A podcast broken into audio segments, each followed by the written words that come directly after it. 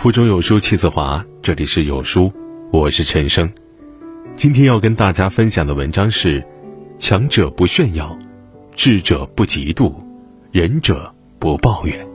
一起来听《西游记》里有个观音院僧谋宝贝，黑风山怪窃袈裟的故事，说的是观音院里金池长老跟唐僧炫耀自己的宝贝，孙悟空斗富心切。怂恿师傅拿出锦兰袈裟，哪知金池长老在见到袈裟后起了杀人越货的念头，最终作茧自缚，撞墙而死。而师徒二人也大费周章才拿回袈裟，一场炫富，两败俱伤。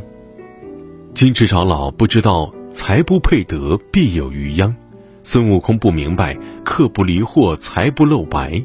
两人更不懂的是，内心强大的人不会凭借外在彰显自己的价值，而是内心的丰盈，活出生命的高度。历史上，梁武帝斋戒念佛，十分虔诚，曾下令建造许多寺院，塑造许多佛像。据记载，当年达摩来中国弘扬佛法时，梁武帝忍不住炫耀：“我如此推崇佛教，功德大不大？”达摩回答：“无功无德。”梁武帝听后觉得话不投机，拂袖而去。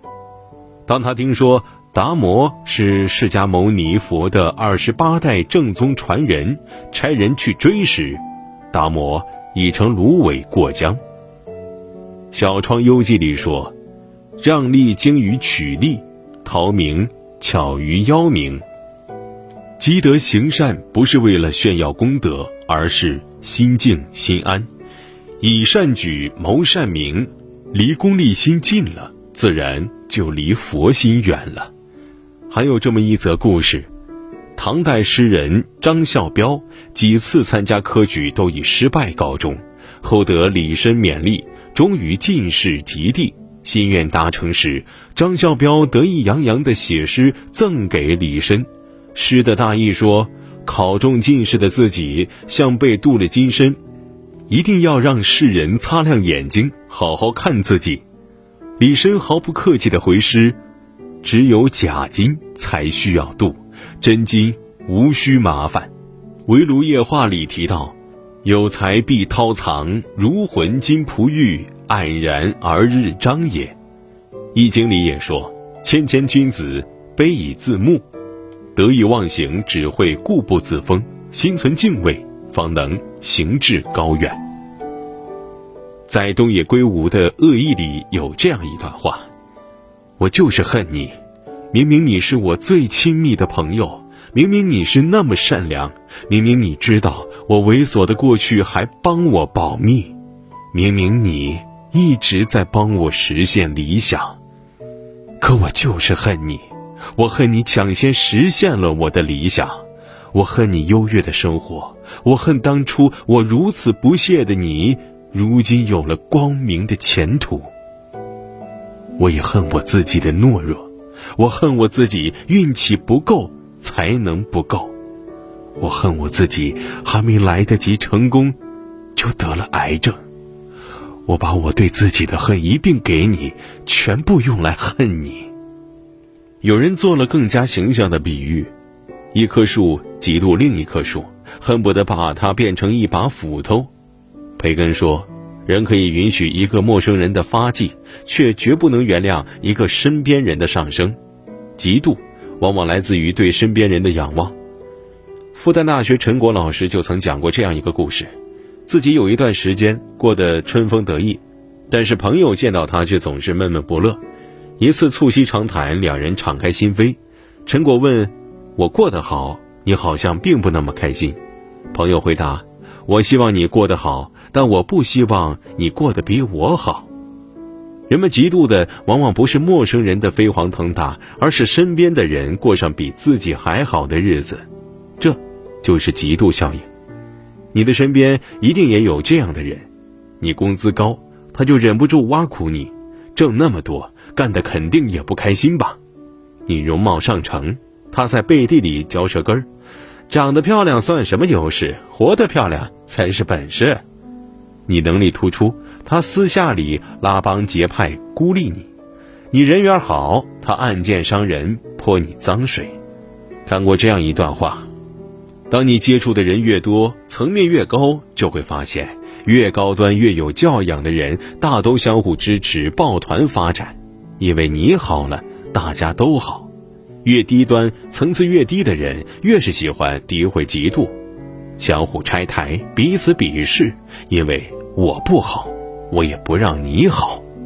其实，从嫉妒别人的那刻起，你就轻易否定了自己。以己夺人，所见只是井中一隅；以人夺己，所览却有万里长空。嫉妒别人，不如优化自己；承认别人的优秀，是自己走向优秀的开始。作家徐小婵曾经写过一个故事：同学聚会，大家盛装出席，席间众人抱怨房价太高、工资低、生意不好做等等，只有一个打扮寒酸的女同学一直静静微笑。大伙儿都知道她的情况，她下岗了，丈夫又出了车祸，他一个人打几份工，甚至晚上还要在歌厅的卫生间旁为他人递热毛巾赚钱。他没有抱怨，而是劝大家多吃菜呀，看这些菜多好，浪费了就可惜了。徐小婵问他：“你怎么能这么平静呢？”他说：“已经很好了呀。”徐小婵不解，他回答。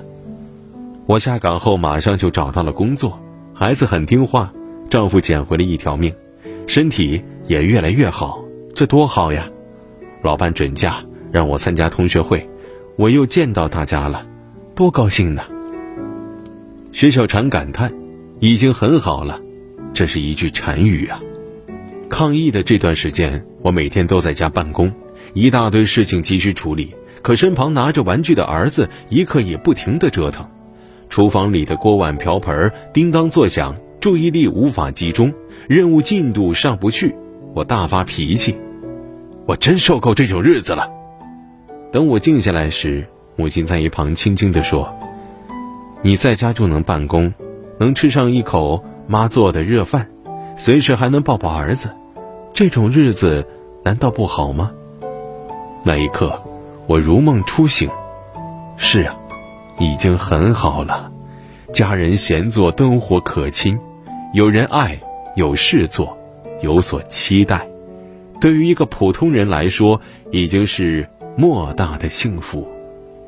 当我们埋怨工作太麻烦，却不知有人刚因企业倒闭而失业；当我们抱怨在家太无聊，却不知有人正躺在病床渴望回家。当我们嫌弃父母太唠叨，却不知有人做梦都希望一家团圆。琐碎的生活里藏着最纯粹的幸福，幸福不在远处，就在身边。